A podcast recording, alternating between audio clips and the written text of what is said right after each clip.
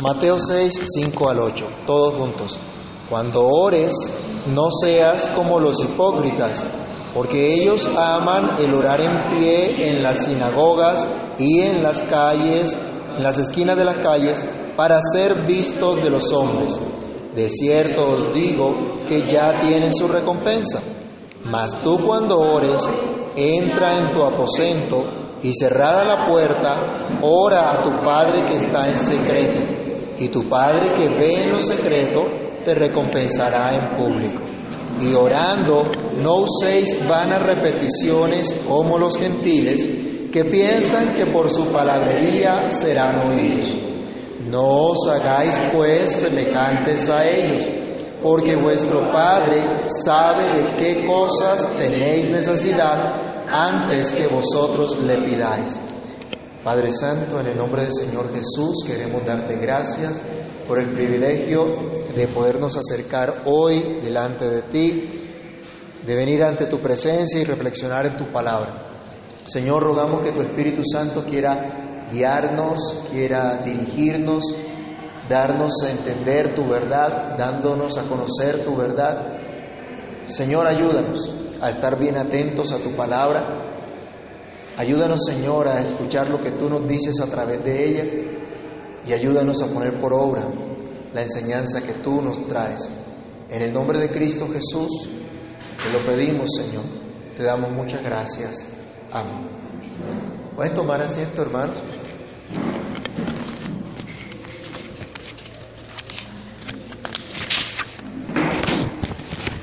Hemos comenzado a estudiar en el Sermón del Monte lo que significa ahora una vida piadosa. Iniciamos en la semana pasada este capítulo meditando en el hecho de que una vida piadosa es una vida que se vive en la presencia de Dios, buscando la gloria de Dios y no la de los hombres, y por lo tanto esperando una recompensa divina y no el aplauso o el reconocimiento temporal y pasajero de los hombres, tal como el Señor ilustraba en su primer ejemplo acerca del hacer obras de misericordia. Pero el Señor sigue avanzando, sigue ilustrando la práctica de lo que es una verdadera vida piadosa.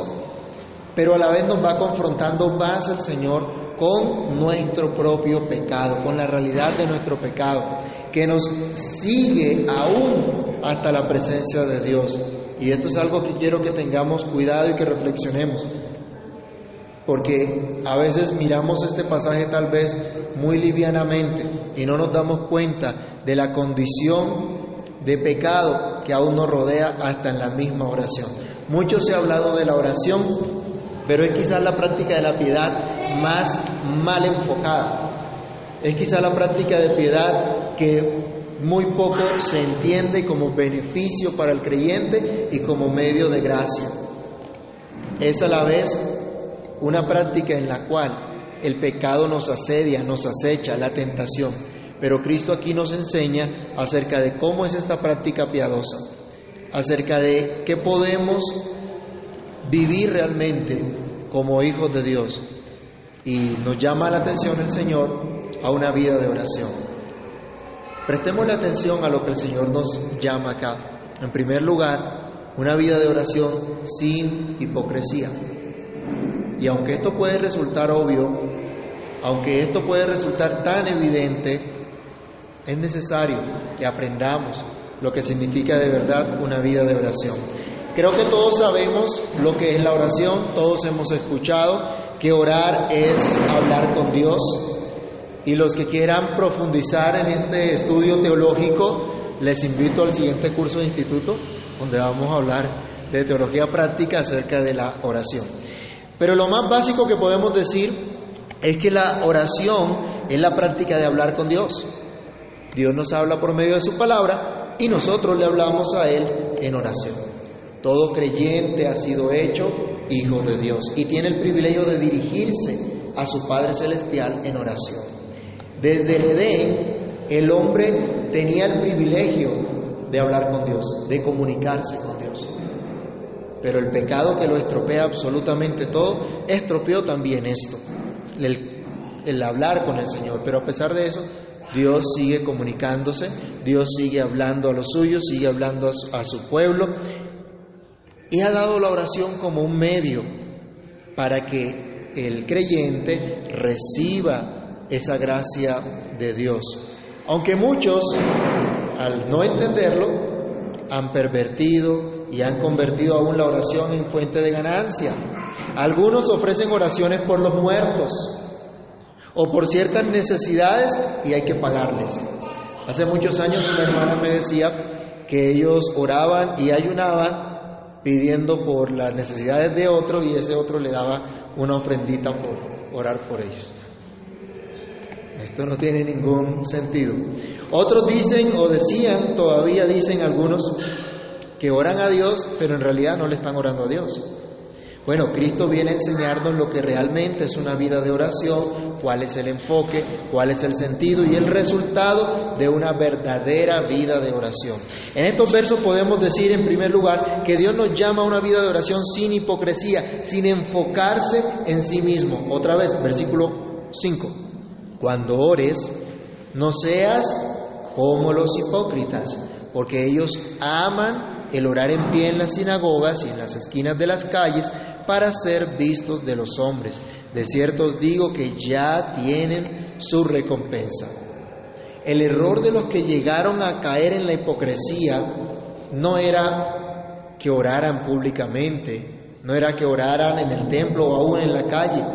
Su verdadero error fue colocar toda la atención en sí mismos en lugar de colocarla en aquel a quien estaban orando. Lo importante para ellos en la oración fue su propia imagen. Lo importante para ellos era cómo se veían, cómo los veían los demás. Estaban enfocados en sus deseos egoístas en lugar de considerar el privilegio que Dios les daba de orar. Pero ¿qué hay de nosotros, hermanos? ¿En qué están enfocadas nuestras oraciones? ¿Están enfocadas en nosotros mismos o están enfocadas en Dios? Cuando nosotros oramos con el convencimiento de estar en la presencia del Señor, nuestro Rey, nuestro Dios, oramos de verdad creyendo estas cosas, lo hacemos como Él quiere, sabemos que Dios es bueno, que nos ama entrañablemente y que nos expresa esa, ese, ese privilegio de tener comunión con Él. Leamos el Salmo 5, versículo 2.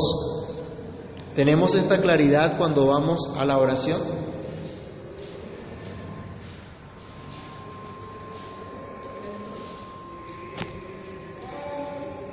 Salmo 5, verso 2.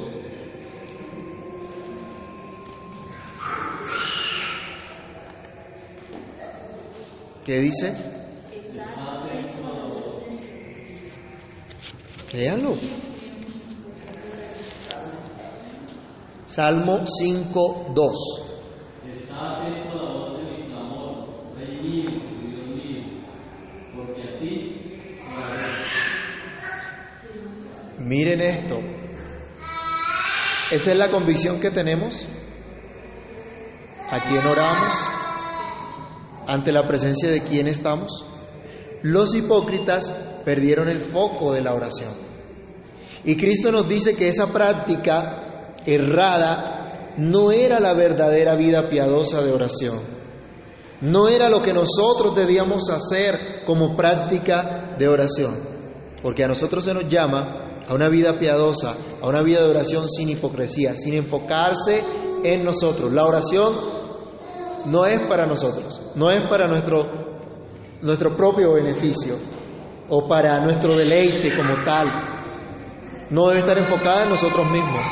Tampoco debe pretender buscar impresionar a nadie. Otra vez el Señor aquí en Mateo, versículo 5, nos dice que los hipócritas amaban, deseaban, les gustaba, se sentían agradados de orar en pie en las sinagogas o en un sitio prominente o aún en las esquinas de las calles.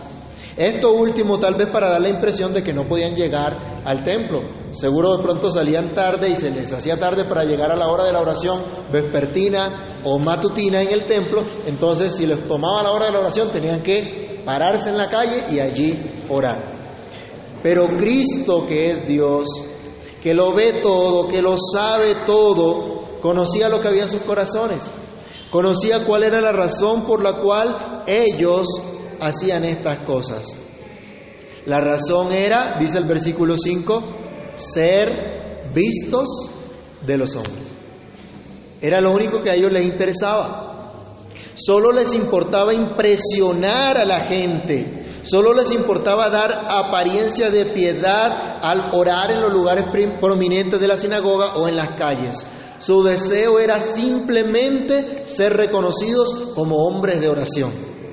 Y pues obtuvieron su recompensa. Fueron reconocidos en su tiempo como grandes hombres de oración. Y algunos todavía hoy los reconocen. Tristemente, mis hermanos, hay algo de sutileza en este pecado, como nos dice Martin Lloyd Jones en su comentario del Sermón del Monte. Pues aún algunos ministros hablan de sus experiencias personales de oración, de cuánto tiempo han estado en oración antes de preparar su sermón. Nosotros hemos escuchado de libros de oración, gente que ha editado manuales de oración, libros de oración, personas que nos han dicho que el secreto de su éxito ministerial ha sido el tiempo que han pasado en oración. ¿Y cuál es la tendencia nuestra cuando escuchamos eso? Cuando escuchamos que alguien ha pasado mucho tiempo en oración, que ha obtenido grandes victorias, quedamos impresionados y hasta atemorizados diciendo, uy, ¿cómo pudieron ellos orar tanto? ¿Cuándo llegaré yo a un estándar como ese? ¿Cuándo podré yo también estar tanto tiempo en oración? Y tal vez, hermanos, sin proponérnoslo abiertamente, caemos en el mismo pecado de practicar la oración con un motivo equivocado. Cristo nos llama a una vida de oración sin pensar en la duración o efectividad de la oración. Hermanos, no depende de las horas que pases en oración o la calidad de las palabras que uses al orar, ya sea en público, ya sea en privado para que seas escuchado. Mire, el Señor nos dice, el versículo 7, y orando, ¿qué cosa? No uséis vanas repeticiones, como los gentiles que piensan que por su palabrería serán oídos. Digo con vergüenza, hace muchos años participé de reuniones de oración en las cuales se pasaba mucho tiempo reprendiendo al diablo, se pedía una y otra vez que descendiera el poder de Dios, que ocurrieran cosas maravillosas y hasta afónicos quedábamos porque parecíamos unos locos gritando como si Dios no escuchara. Y esa práctica no se le parece a lo que hacían los profetas de Baal en la época del profeta Elías. Vayamos al primer libro de Reyes, capítulo 18 verso 26. Me avergüenza, me avergüenza mucho la ignorancia de aquel entonces y me da tristeza que como evangélicos solo miramos a los católicos romanos que repiten varios Padres Nuestros, varias Ave Marías, pasándose un rosario. Esas pepitas con las que cuentan era para llevar la cuenta de la cantidad de Ave Marías y de Padres Nuestros que llevaban y no perderse, porque había que repetirlas tantas veces. Y de pronto nosotros solo los miramos y los criticamos a ellos, así como los que tenían sus religiones de, de misterio también solían hacer, como hacían los profetas de Baal. ¿Qué dice el primer libro de Reyes, capítulo 18, verso 26?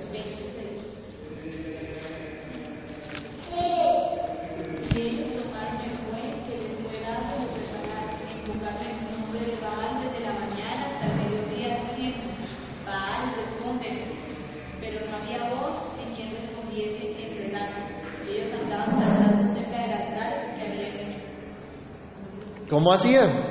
No fue que a las, a las 7 de la mañana simplemente dijeron, Baal, responden y se quedaron quietecitos ahí esperando a que le respondiera. Se la pasaron gritando todo el tiempo, saltando alrededor del altar, cortándose. ¿Y no has visto algunas danzas exóticas por ahí extravagantes? Y se caen y le pegan a la gente y hacen un escándalo y creen que ese es el mover del Espíritu de Dios. Esto es ignorancia, esto es vergüenza.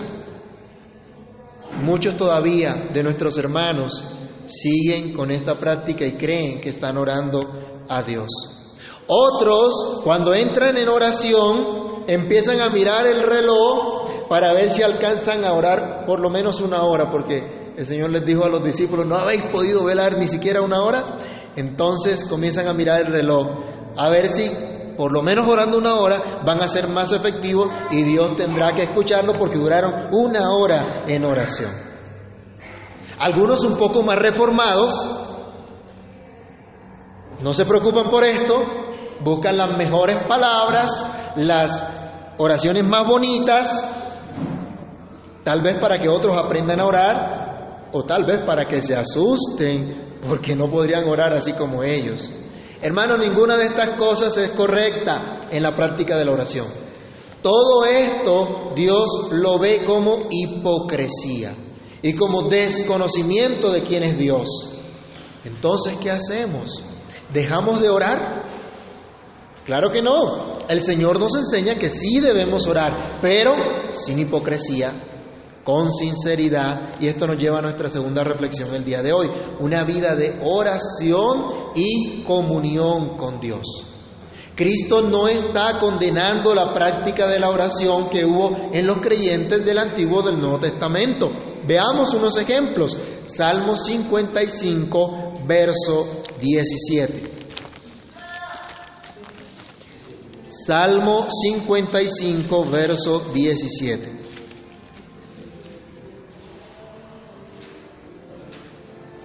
¿Qué decía el salmista?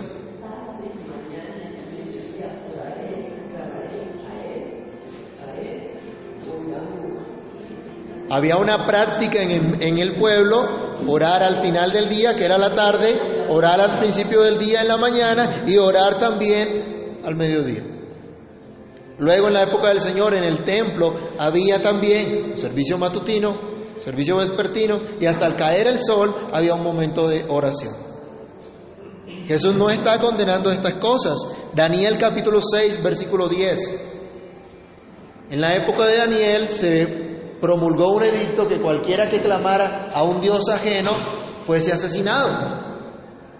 Y ellos tenían la costumbre cuando estaban exiliados de abrir sus puertas, sus ventanas, mirando hacia Jerusalén, porque estaba la concepción, Dios nos mira, Dios mira su templo allí en Jerusalén y mirando hacia Jerusalén tenían realmente la esperanza de que Dios los escuchara. No abrían las puertas, las ventanas para que la gente los viera orando, sino con su esperanza de que Dios escuchara su oración.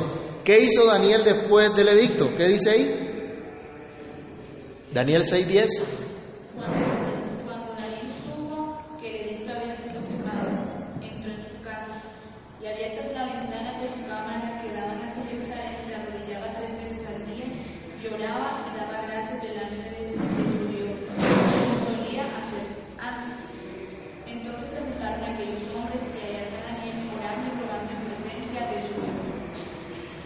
Daniel siguió orando como solía hacerlo. Y Hechos capítulo 3, versículo 1.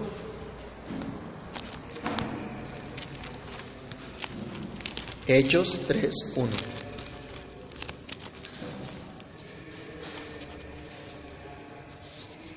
Pedro y Juan habían, subían muchos al templo a la hora novena, la de la, la de la oración. Sí, había un tiempo entonces de oración en el templo y allá iba. El Señor no está condenando esta práctica. Segunda de Crónicas, capítulo 6, del 14 al 42, nos habla también de una oración pública dirigida allí por el rey Salomón cuando se estaba eh, consagrando el templo a Dios. Había una oración, aquí al, al Señor.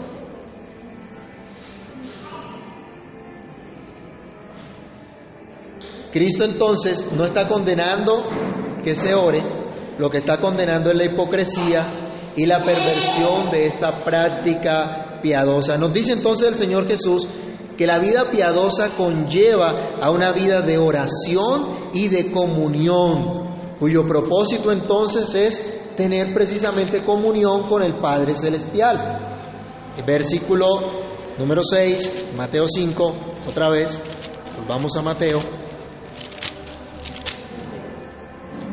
Mateo 6, verso 6, 6, 6, perdón. Mas tú cuando ores, entra en tu aposento y cerrada la puerta, ora a tu Padre que está en secreto. Y tu Padre que ve en lo secreto, te recompensará en público. O sea, debemos entonces cada uno en una casa tener un cuarto exclusivo para oración y colocar un letrero, oración en secreto, y entrar allí cuando yo entre ahí que nadie me moleste en la casa. ¿Sí? Debajo de las escaleras, allí nos metemos y este es el cuarto de oración, así que ninguno me moleste porque estoy orando. No, a esto no es lo que se nos está llamando, creo que ese no es el llamado del Señor, pues estaríamos cayendo en el mismo pecado de los hipócritas. Pero hermanos, ya sea que oremos en público o en privado, nuestro acercamiento a Dios en oración implica comprender que nos estamos acercando precisamente a Dios mismo. Cristo dice, Él es nuestro Padre que está en los cielos, como vamos a detallar más adelante en los siguientes versos al estudiar la oración conocida como el Padre nuestro. En la oración nos estamos dirigiendo a Dios, no a los hombres, no a nosotros mismos. Cuando yo oro, me estoy dirigiendo a mi Padre Celestial. Cuando oramos como iglesia, oramos a nuestro Padre Celestial. El foco de la oración entonces no somos nosotros, es nuestro Padre Celestial, que nos da el privilegio de acercarnos a Él y que desea que nos acerquemos a Él por medio de la oración y así tener la comunión necesaria para expresarle nuestra admiración, nuestro agradecimiento por sus obras maravillosas, por la eterna salvación que Él nos ha dado, por el cuidado que nos prodiga constantemente, e incluso para presentarle nuestras oraciones, nuestras peticiones, nuestras dudas, temores, ansiedad, con sencillez de corazón. Al entrar en oración entramos en comunión con Dios. Esto implica comprender que nos dirigimos precisamente a nuestro Padre. ¿Se acuerda de Juan capítulo 1, versículo 12? ¿Qué nos enseña? Más a todos los que le recibieron, a los que creen en su nombre, ¿qué les pasa?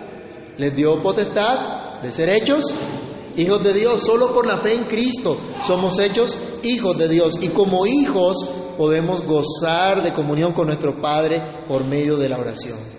Así como los pequeñitos se acercan a sus padres buscando un abrazo, buscando ayuda en algo, o simplemente por estar cerca de sus padres.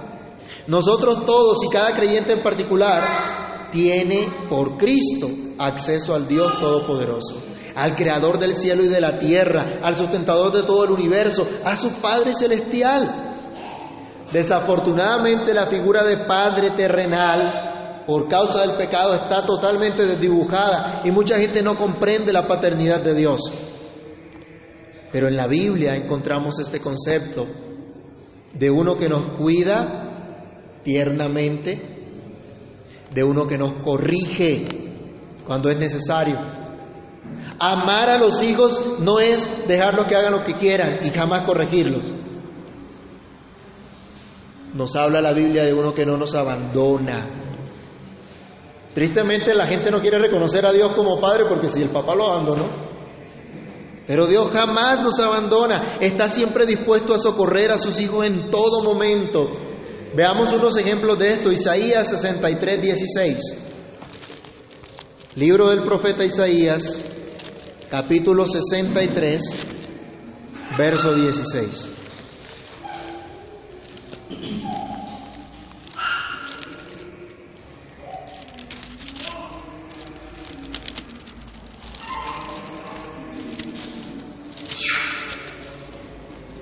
¿Qué nos dice?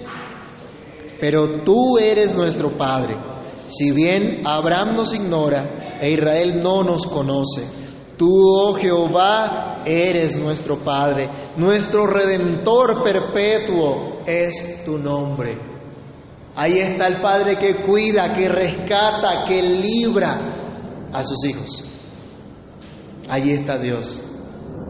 ¿Se acuerdan que el salmista también decía, aunque mi padre y mi madre me dejaren, con todo Jehová me recogerá?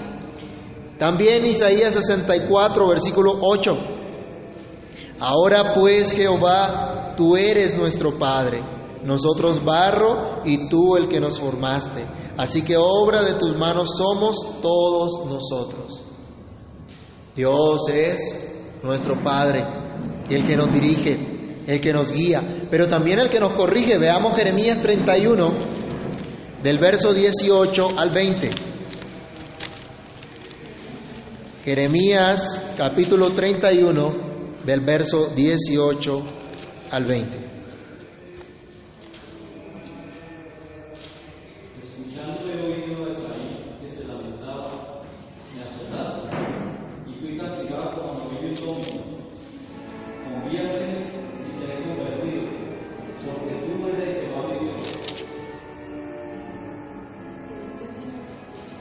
Hasta el 20.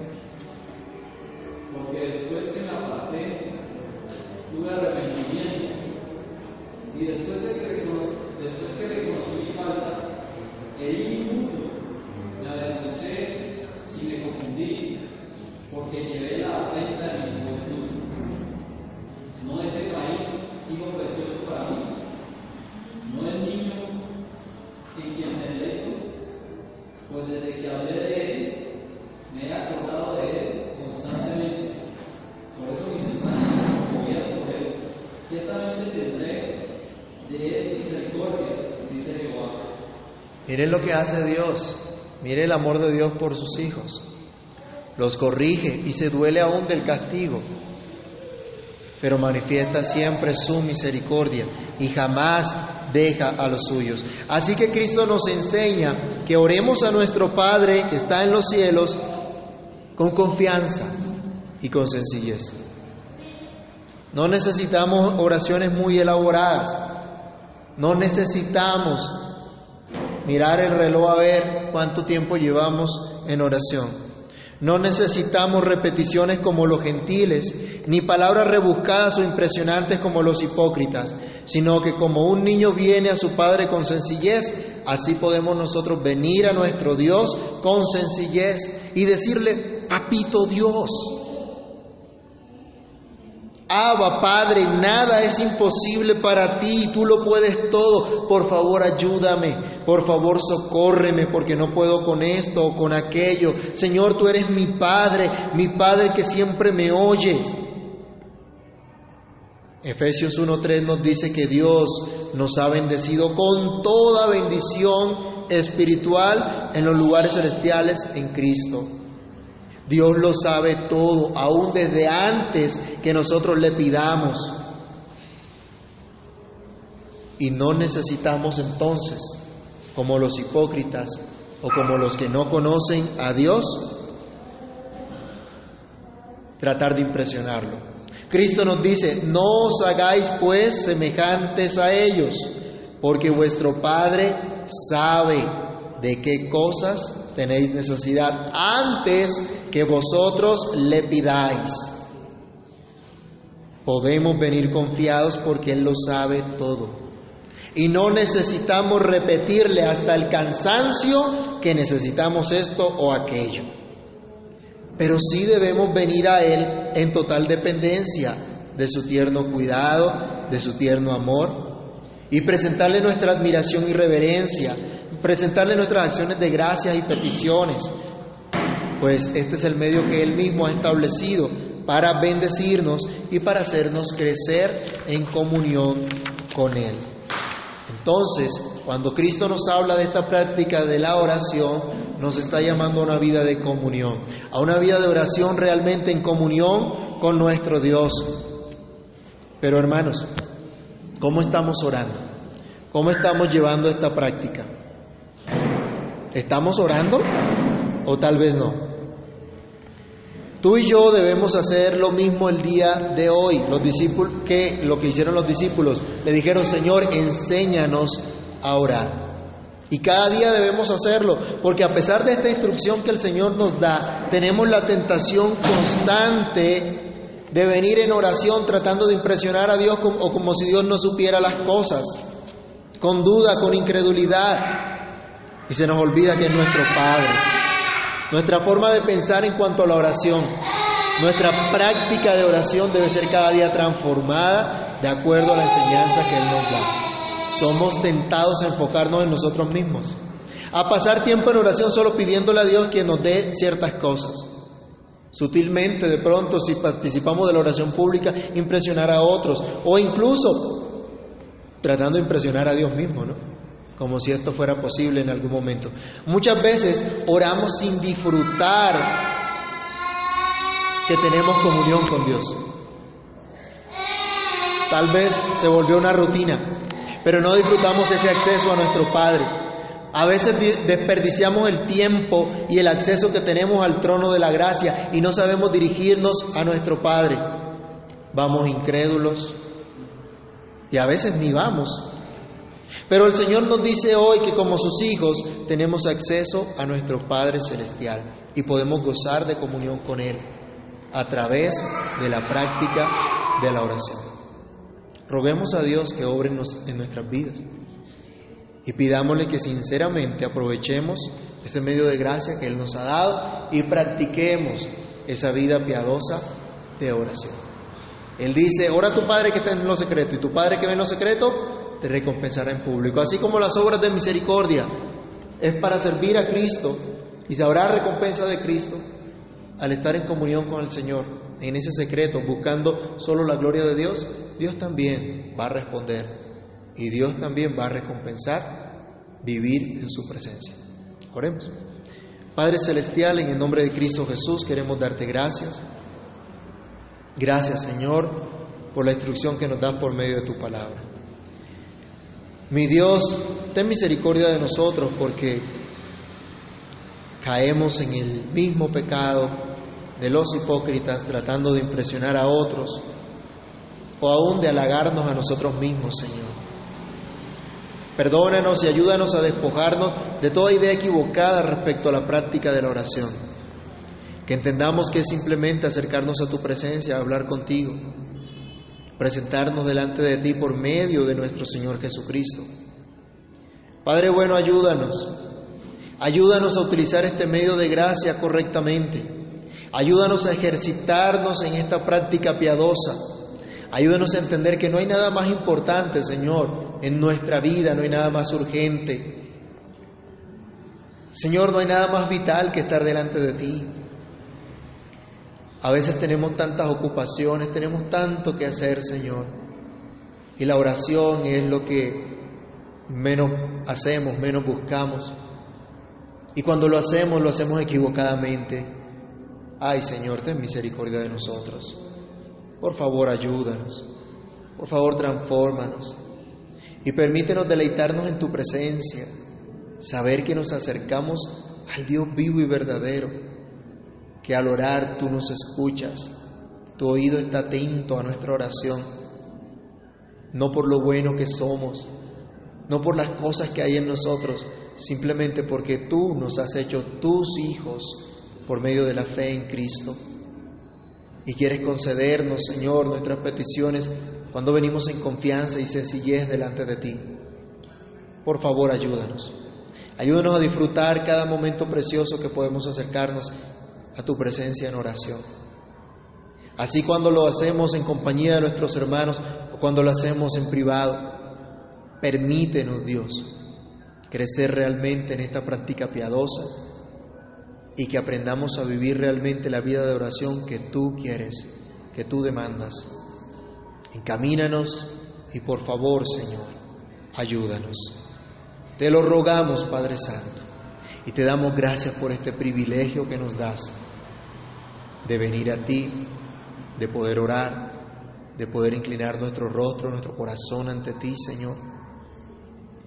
Muchas gracias por tu gran bondad, por tu gran misericordia. A ti damos el honor y la gloria, ahora y por todos los siglos de los siglos. Amén.